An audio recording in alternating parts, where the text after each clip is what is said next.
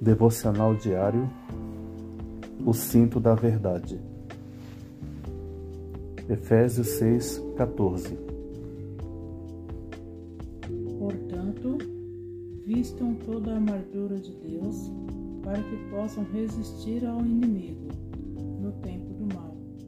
Então, depois da batalha, vocês continuarão de pé e firmes Assim, mantenham sua posição, colocando o cinto da verdade e a couraça da justiça.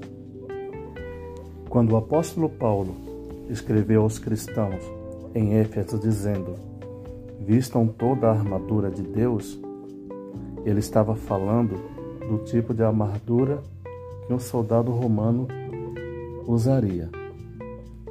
Havia seis peças de armadura a que Paulo se referia. Os três primeiros, o cinto, o peitoral e os sapatos eram presos ao corpo do soldado e realmente nunca removidos. Os outros três, o escudo, o capacete, a espada, eram para propósitos e métodos específicos de ataque.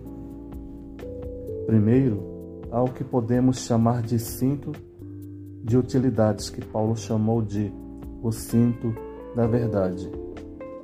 O soldado romano usaria um largo cinto, ao qual todo o seu equipamento era fixado. O peitoral era preso ao cinto. A espada e a bainha também eram presas ao cinto.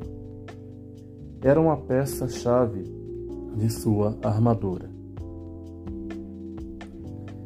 Este cinto, no entanto, não era uma peça ofensiva da armadura do soldado.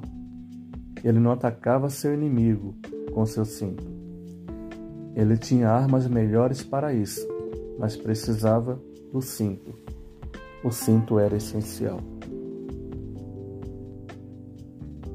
Para o cristão, o cinto da verdade significa que, no, no início, se vamos vencer a batalha, espiritual, se vamos ter sucesso vivendo como cristãos. Então, devemos ser verdadeiros diante de Deus.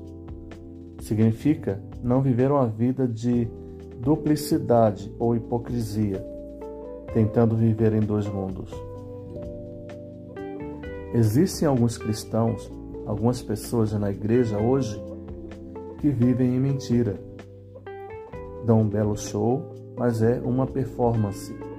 Não é real, porque elas vivem uma vida dupla, fazem coisas que não deveriam fazer.